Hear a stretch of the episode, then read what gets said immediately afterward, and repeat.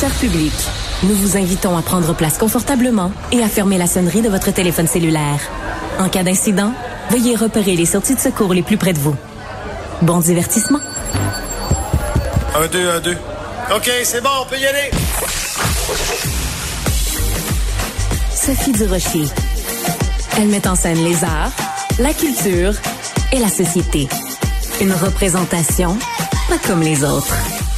Sophie Durocher.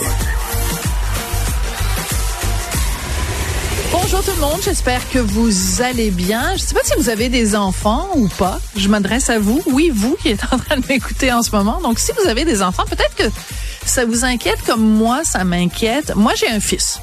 Il va avoir 16 ans bientôt. C'est un homme. Et il est blanc. Qu'est-ce que vous voulez? Son papa est blanc, sa maman est blanche. hein. Blanche couleur aspirine. Et quand je regarde aller les, les choses, je me dis, quand il va aller à l'université, mon fils, quel genre de programme il va y avoir pour lui, vu que en tant qu'homme blanc, il va être écarté de plein de programmes.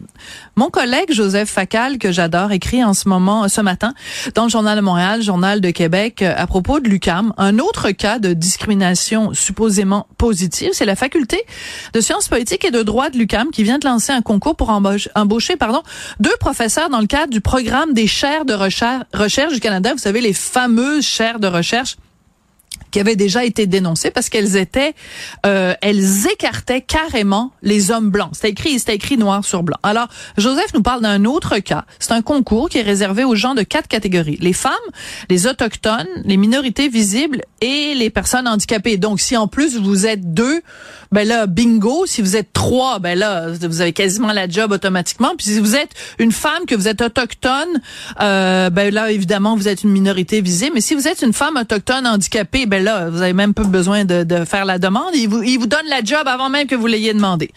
Bref, j'ironise un peu, mais l'heure est grave quand même parce que je reviens à mon fils qui a 16 ans, donc dans deux ans, il va théoriquement rentrer à l'université. Quel genre de message on lui envoie? On lui dit, ben écoute, fiston, peu importe ce que tu vas faire comme carrière universitaire, peu importe si tu veux un jour devenir prof, peu importe si tu t'en vas en Sciences Po, si tu t'en vas en droit, peu importe, tu vas toujours te faire dire la porte est fermée.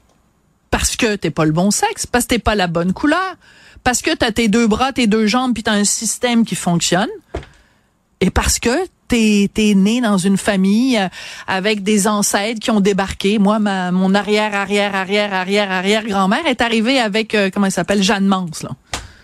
Ben, à cause de ça, il y a des postes de professeurs qui vont lui être fermés. Je suis désolée.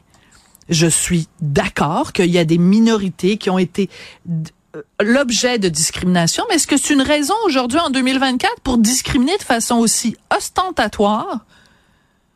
Et moi, je suis désolée, mais je suis, je trouve que c'est un jour triste où je suis obligée de dire à mon fils, écoute, il y a des portes qui vont être fermées juste à cause de ton identité. Moi, je trouve ça triste. Mais je pense que Joseph Facal aussi. Je sais pas vous ce que vous en pensez, mais moi, je trouve que c'est triste.